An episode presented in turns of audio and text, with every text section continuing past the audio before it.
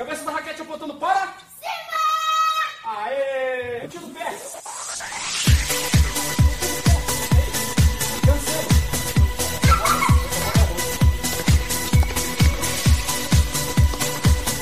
Você ouve agora Tenistas em Ação.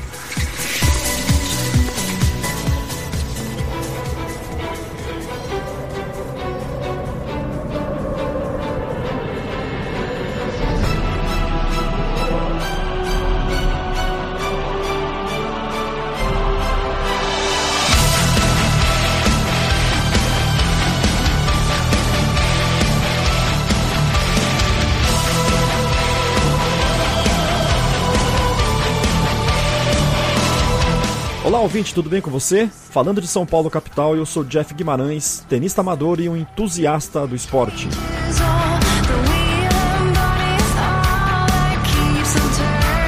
E no episódio de hoje, vamos falar de beach tênis. Narco Rodrigues, comentarista de tênis no canal Sport TV e técnico da Seleção Brasileira de Beach Tênis, falou algumas coisas muito interessantes a respeito do esporte, que é a grande sensação e cresce em velocidade altíssima no Brasil.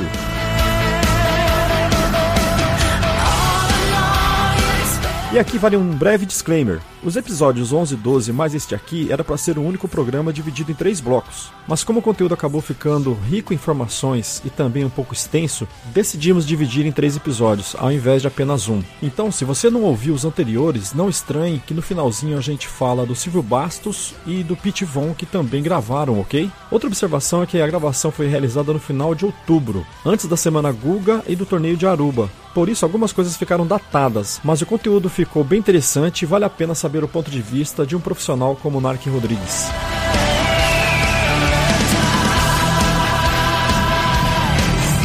O podcast Tenistas em Ação tem a proposta de gerar entretenimento, fomentar e dar voz às pessoas ligadas ao esporte tênis e beach tênis. E também uma excelente oportunidade para saber o que acontece no mundo dos esportes de raquetes, através dos nossos convidados.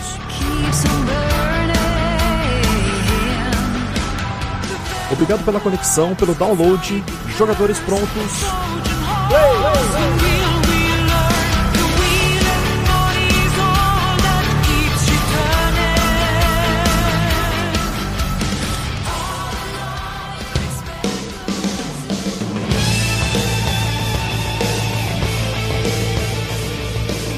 Ô Mark, é...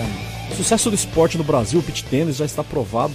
É, o esporte veio para ficar. Não é só uma onda, né? Entrou na, nas graças da, da galera que, que assiste e principalmente quem pratica, né? É, o beat cresceu, vem crescendo aí o número de praticantes exponencialmente, né? Já há alguns anos já o beat já tem, está bacana que vem vai completar 10 anos no Brasil. É, já há algum tempo já tirou-se um pouquinho, é beat tênis, é praia, tênis de praia, mas ele é praticado no Brasil inteiro, né? Não tem mais aquele uhum. negócio só em lugares que, que tem o mar, tem a praia realmente. Isso é praticado em, em Minas, em Brasília, é, em Curitiba, várias localidades aí sem o litoral, sem o mar, estão praticando e muito bem o beach tennis, né? Está crescendo aí. Tivemos a Copa das, a, das Federações agora junto com a Semana Guga. Você teve lá? Tivemos, não, eu não pude porque eu estava fazendo o Masters 1000 de Xangai.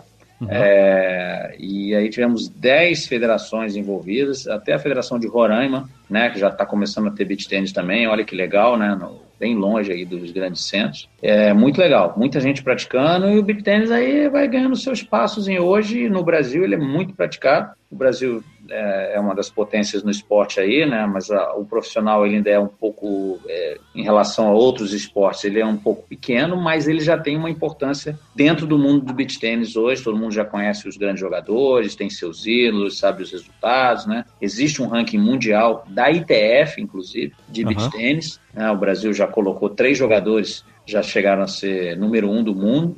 Né? O Brasil é o atual vice-campeão mundial por equipes. Então a gente está aí, está envolvido aí no beach tênis. É, você falou que no Brasil, em várias cidades, é mesmo onde não há praia, né? Eu tive em Maringá e o no Maringá Paraná, é fortíssimo. Fortíssimo. Eu conversei. Cê, então você conhece o, o, Marco Rosa? Conheço, Marco Antônio Rosa. Marco Antônio Rosa. Eu, eu Faz um trabalho com juvenis lá muito bom. Aliás, os juvenis, os garotos de Maringá são muito bons. Você tem atletas dele que, que você levou, né? Até, vou Sim. até te perguntar aqui sobre a, a, o Mundial foram, da Rússia que você foi. Foram três jogadores é, no Mundial Sub-14. Foi um menino e duas meninas de Maringá. Uhum. Foram então, o terceiro e... lugar. Que legal. Nossa, que sensacional. E eu tive lá com ele e a gente conversou na, na Arena Go Beach. E eu fiquei. Eu sou de Maringá, né? E, e mas eu não, eu não conhecia, eu vou lá de vez em quando. E eu, eu estava por lá, daí a gente conversou. Falei, vamos fazer essa entrevista. Foi presencial. E quando eu vi, não sei se você já teve por lá e viu essa não, arena, eu fiquei não, impressionado eu... com a estrutura lá. Não, a estrutura é fantástica. Eu já vi por vídeo, já mandaram para mim. Estão querendo até levar um treino da seleção brasileira lá também.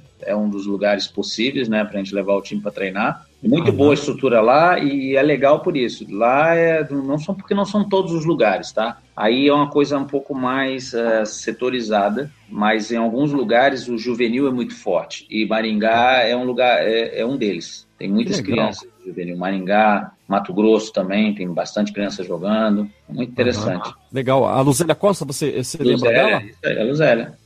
Ela tem, ela tem um. Além de atleta, ela é um, um projeto fantástico, é, então, né? Lá de Mato Grosso. Inclusive, tem um rapaz que agora é treinador, também de alguns juvenis em Maringá, que é de lá, o Leonardo. Que joia.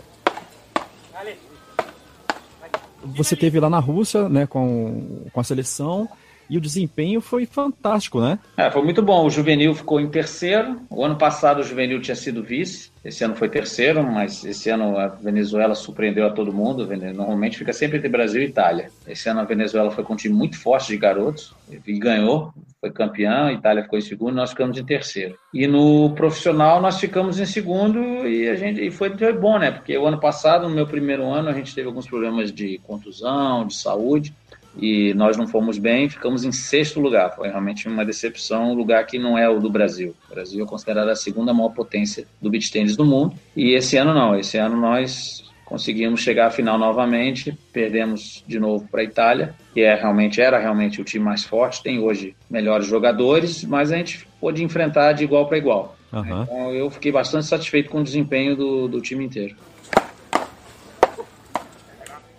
Ô, Nark, mas assim, eu, eu confesso para você que eu fiquei surpreso quando eu fiquei sabendo, eu já sei há, pouco, há algum tempo, mas assim, eu não sabia que da sua ligação com o beat tênis. Como aconteceu isso aí? Como que você foi parar? Você já, você já era praticava, já tinha uma ligação ou foi Cara, o, não, o beach tennis, ele, quando é, me mostraram o beach tennis aqui no Rio, foi em 2008, 2009. E aí já tinha um pessoal jogando, aí eu comecei a brincar com raquetinha de plástico, assim, bem simplesinhas de paddle. Comecei a jogar, eram poucas raquetes, a gente revezava as raquetes, mas eu, come, eu me apaixonei completamente. Aí já fui um torneio para assistir, aí o torneio que eu fui só para assistir, já faltou alguém, eu já entrei para jogar, perdi todas, mas joguei. E aí fui gostando e fui me interessando, e aí me disseram, ó, esse, o país que manda no beach tênis é a Itália, aí eu, eu vou, é para lá que eu vou. Aí eu fui para lá para estudar, para aprender, para jogar, e desde então eu vou todos os anos, desde 2011, à Itália. Todos os anos eu vou lá, é, é, é, eu junto um pouco de tudo. Minhas férias, é, meu treinamento, né? Porque eu, como técnico da seleção, eu preciso estar sempre atualizado com o que acontece aí no tênis. E também acabo jogando um pouquinho também. Para mim, é tudo. Para mim, é, eu só tenho vantagem uhum. quando vou para lá. Então, eu tenho ido todo ano para poder sempre saber estar atualizado aí com, com tudo que está acontecendo em relação ao beach tênis.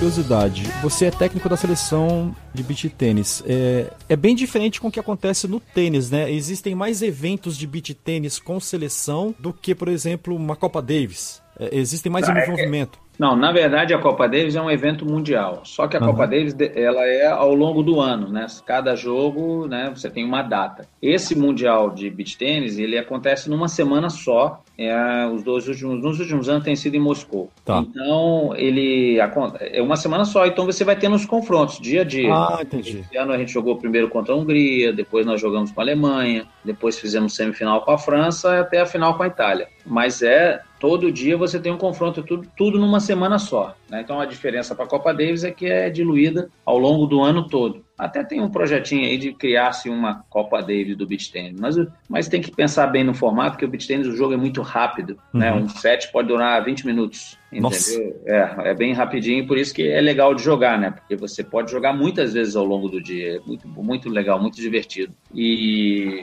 mas mas você falou das competições, a gente tem no tênis a Copa Davis, e quando tem, né, não digo nem Olimpíada, que a Olimpíada acaba jogando, não é por equipes, né? É uhum. a Copa Hoffman, que não é oficial, mas tem mais só a Copa Davis. No beach tênis a gente tem a Copa Davis e tem o Pan-Americano, em Aruba, e aí ele também não é num formato por equipes como é, porque em Moscou é Copa Davis mesmo, é um jogo masculino, um jogo feminino, você faz um ponto se ganhar, tem o jogo masculino e depois tem a dupla mista se precisar, a melhor de três pontos. Então, você pode perder um jogo e, e vencer o confronto. Agora, no Pan-Americano, as duplas vão, mas elas jogam uma chave eliminatória como qualquer outro torneio. O Brasil bota duas duplas na chave masculina e duas duplas na, na, na, feminina e duas duplas na mista. O que tem de parecido é que o técnico pode entrar na quadra e ficar ali na quadra dando instrução, mas os jogos são independentes, entendeu? Se uma dupla perder, ele está fora daquela, daquela chave do masculino. É um pouquinho diferente do que é o Mundial por equipes lá, lá em Moscou. Entendi. Então, eu ia te perguntar sobre os próximos eventos da seleção e a, a equipe,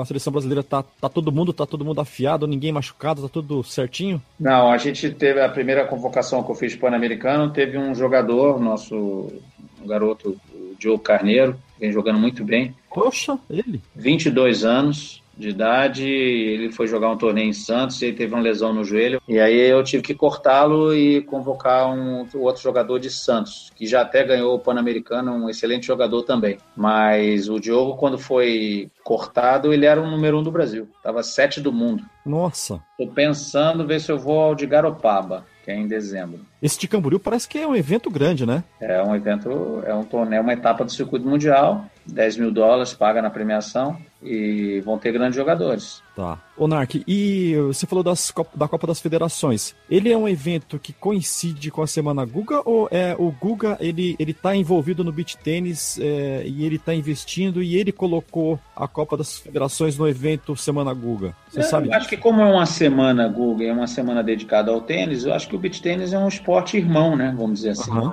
do próprio tênis. E, e, a, e, a, gente precisava ter uma Copa das Federações, assim como tem o, o, Copa das Federações no tênis também, que é antes do brasileiro no juvenil. E aí aproveitou, né? Obviamente, com todo o sucesso que é o torneio dele, a semana dele e o carisma dele, a CBT conseguiu ali encaixar junto e é um evento, é um super evento. É um torneio que todo mundo gosta de jogar, todo mundo gosta uhum. daquilo que a gente estava falando antes. Gosta de representar o seu estado, jogar por alguém, não jogar pelo seu clube, jogar pelo seu estado, né? A sensação que que tem aí de, de uma, um jogador que está defendendo Santa Catarina, Paraná, São Paulo, é, obviamente que não é do mesmo tamanho, mas é semelhante a você jogar defendendo o Brasil. Você está jogando por alguém, uma equipe. Você faz parte de uma equipe. Você pode perder e ganhar também. Assim como você pode ganhar e não é garantia de que vai vencer o confronto. Então, a, acho que é muito é legal demais esse tipo de evento no Rio de Janeiro. E junto com a Semana Guga, então, aquele monte de garotos aí, o Guga também sempre muito presente, acaba sendo um sucesso. E, e parece que empolga mais, né? Ah, todo mundo adora. Os vídeos que me mandaram de lá, pô, o pessoal tava muito animado. Legal.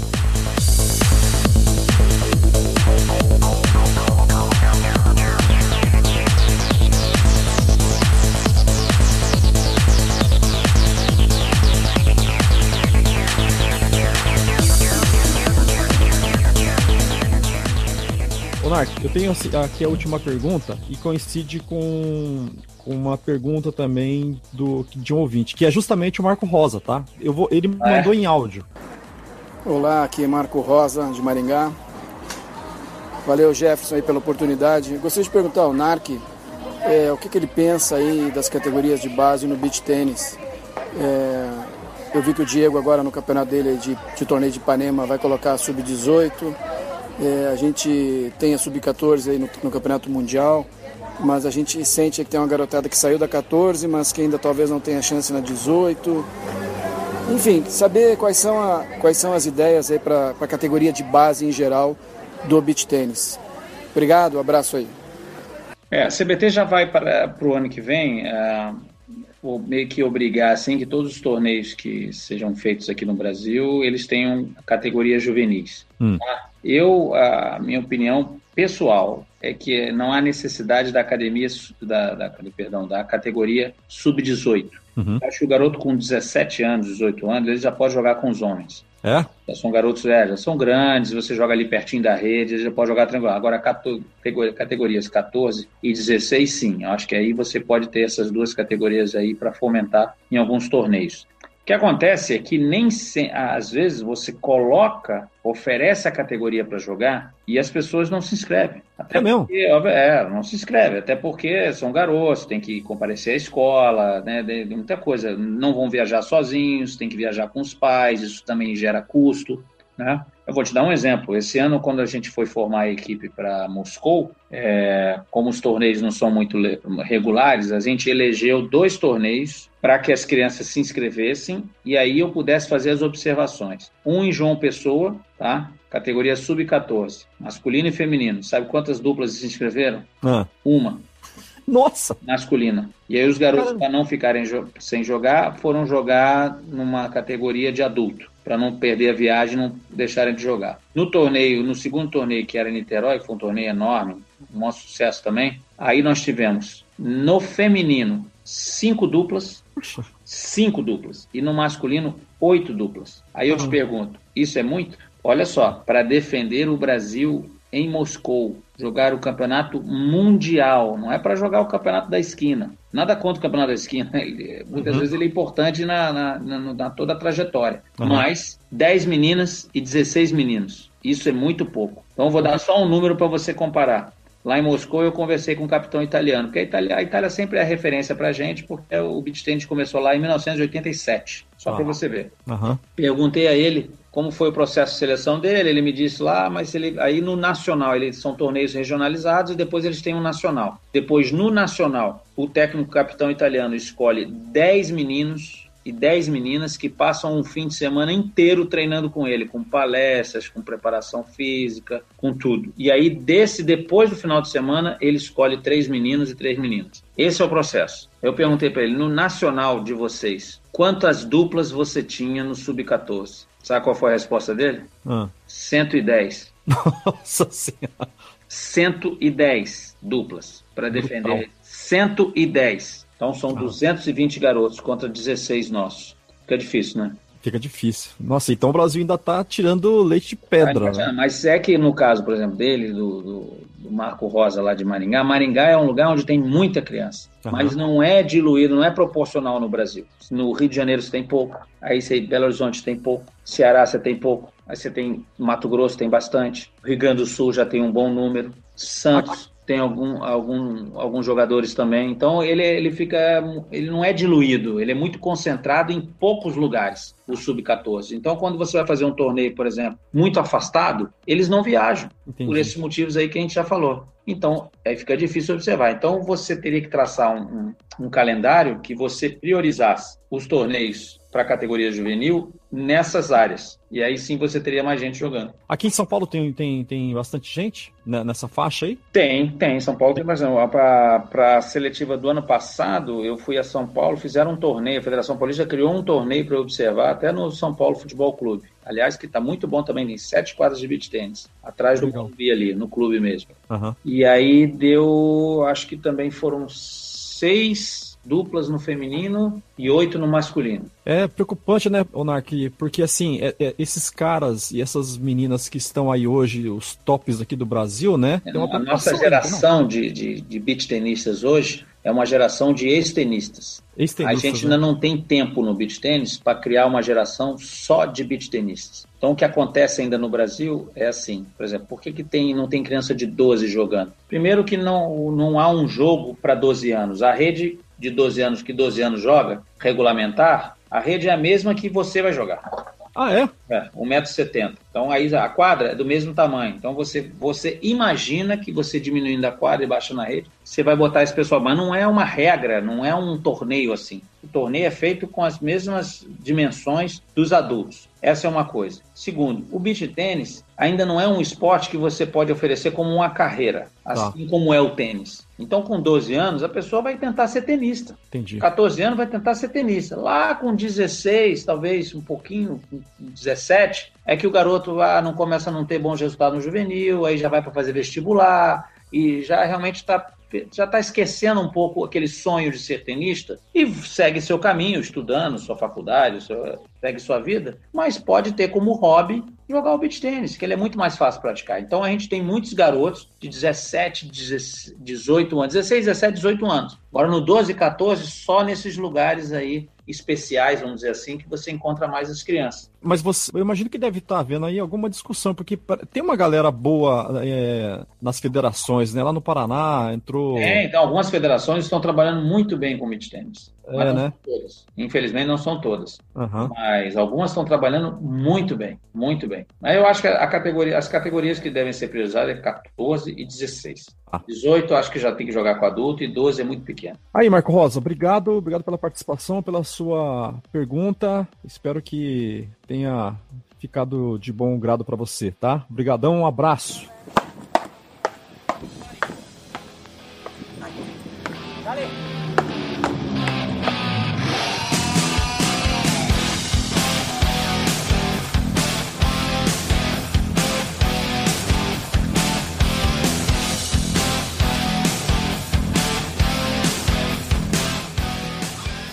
Nark, você tem alguma coisa, alguma consideração a mais, algo para divulgar, algum projeto, alguma coisa para acrescentar, algo que eu não tenha te perguntado? Fica à vontade. Não, é, o projeto a gente está é, a gente está sempre em contato com a CBT, querendo fazer um projeto para o ano que vem que a gente possa regionalizar os encontros, os treinamentos das equipes profissionais. A ideia é que a gente faça esses treinamentos, a gente passem a ser agora no final de semana inteiro, sábado e, e amanhã de domingo, pelo menos. Com isso, a gente vai poder promover uma integração maior dos, das equipes e também promover uma mescla com os tenistas de menor idade. Então, nesse final de semana, eu posso ter, por exemplo, seis atletas profissionais no masculino e seis no feminino e dois juvenis masculinos e dois, duas juvenis femininas, para poder começar a, a, sentir um pouco o que é a equipe, esse contato com os tenistas melhores aí que o país tem. E a gente regionalizando, a gente vai fazer com que fique mais barato para esses tenistas treinarem. Então, por exemplo, eu posso até usar o exemplo de Maringá. Vai ter um treinamento da região sul.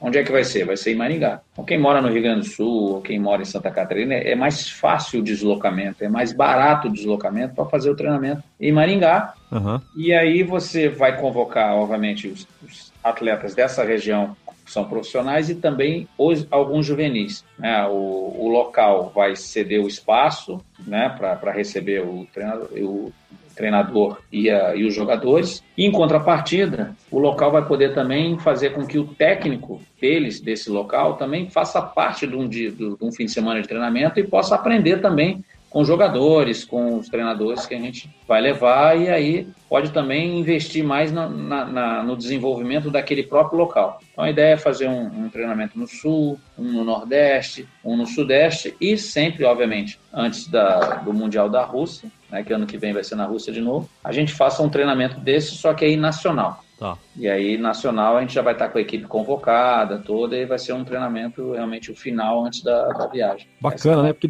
melhoraria até a logística, né? A forma de. É, a ideia é que fique um pouco mais barato para todo mundo, que a, CB, a CBT também, infelizmente, como você falou no início, está passando por uma crise, não tem. Nossa verba não é grande, então uhum. a gente tem que saber usar a verba da melhor maneira possível. E eu acredito que tem hoje mesmo recebi uma mensagem de Curitiba, também interessado em levar um, um um treino da seleção para lá. Então, é, lugares, é, acho que com portas abertas para a gente levar a nossa seleção, não vão faltar aqui no Brasil. Falta só a gente realmente botar em prática esse projeto, a aprovação da CBT, e aí ano que vem a gente já começa. Pô, que legal. Ô, Nark, falando em, é só uma, mais uma questãozinha. Você falou de custos e essas coisas todas. Uma das coisas que falando, falando de tênis também, né? A questão do equipamento. É, eu não, eu não, ainda não joguei beat tênis, tá? Eu não tenho equipamento. Eu, eu sou tenista amador, jogo em clube, jogo nas academias. O acesso a equipamento, raquete, é, é um pouco mais acessível? Eu tenho mais alternativas ou também tá por ali, assim? Ah, hoje é bem mais fácil.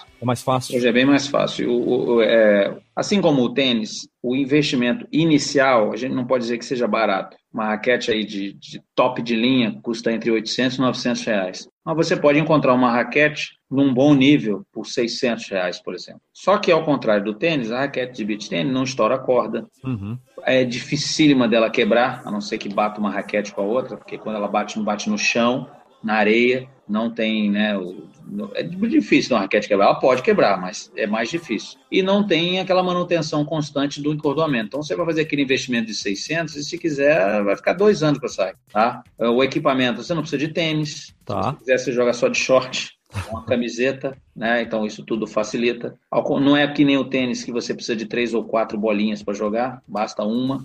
O normal é você jogar com duas, mas de uma bola você já joga. Então, para se jogar o beach tênis é bem mais barato. Quando eu falo em relação aos custos, é porque os torneios de beach tênis eles são só nos finais de semana. Então, uhum. o que você gasta para viajar é, tem que valer muito a pena porque você só vai usufruir dois dias, ou três ah. dias, vamos dizer assim. É diferente quando você gasta para viajar, vou viajar para jogar um torneio em gramado, por exemplo, de tênis. Pô, mas o torneio começa na segunda e vai até sábado domingo. Então você dilui tudo que você está gastando por uma semana lá. Beach ah. não, você vai jogar sexta, sábado e domingo. Então, imagina pagar uma passagem muito cara para três dias só, é, é muito pouco. É. Então os custos é, mais assim, vamos dizer assim, os que são mais difíceis né, de, de lidar no beach tênis são os custos de, da viagem em si. Porque o de equipamento eu acho que é um custo que você, no início, é um pouquinho mais caro, mas depois você fica aí um tempo. Entendi.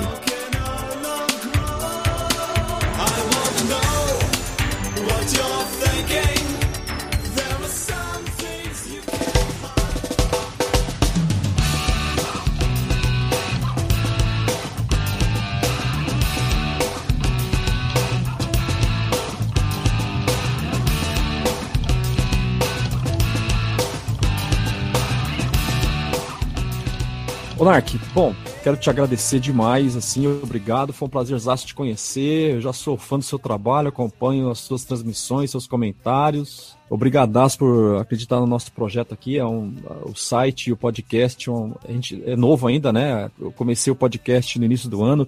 A gente tem poucos episódios ainda, mas a gente percebe que está assim ganhando é, é, repercussão, né? E aos pouquinhos a gente. E nosso trabalho aqui, a nossa proposta é, é dar voz e, e, fomentar o esporte mesmo, né? Os esportes de raquetes, né? Até hoje a gente só conversou com pessoas de tênis e beach tênis, mas todos os esportes de raquetes, aí até frescobol, a gente pretende ter aqui no canal, tá? E eu quero te agradecer, eu acho que a gente conseguiu aí. Tivemos problemas no início, né, de conexão, mas é, depois deu tudo certo. Eu acho que o conteúdo tá, tá ótimo. Você e o Silvio aí, junto com o Pete Von, da Wilson, entregaram bastante informação, curiosidade. E espero, eu tenho certeza que nosso ouvinte vai curtir muito, tá bom? Eu que agradeço o convite, ter lembrado de mim. Obrigado aí pelos elogios aí. Já são alguns anos aí de estrada, né? Mas é sempre bom a gente trabalhar com o que gosta, né? Isso aí era para a gente ter feito já há mais tempo. Mas o importante é que a gente conseguiu e foi ficou muito legal. Adorei conversar com você, com o Silvio, o Pete também, ótima pessoa também, bom papo. E que você continue aí nesse projeto. Eu desejo muita sorte, tá? E se mais à frente quiser me chamar de novo para a gente bater mais um papo aí, falar mais, mais sobre tênis, sobre beat, pode me convidar sem problema algum e também prazer te conhecer. Legal, legal, Narki. Obrigado e olha, vou convidar. Tranquilo. Tá joia, Nark. Obrigado, cara. Fechado. Sucesso lá com a seleção, tá bom? Nossa... Obrigado. Beleza, Nark. Obrigado. Obrigado. Até mais. Tchau. Tchau, tchau. That's what I said now. Princess, princess who adore you. Just go ahead now. One has diamonds in his pockets. And that's a friend now. This one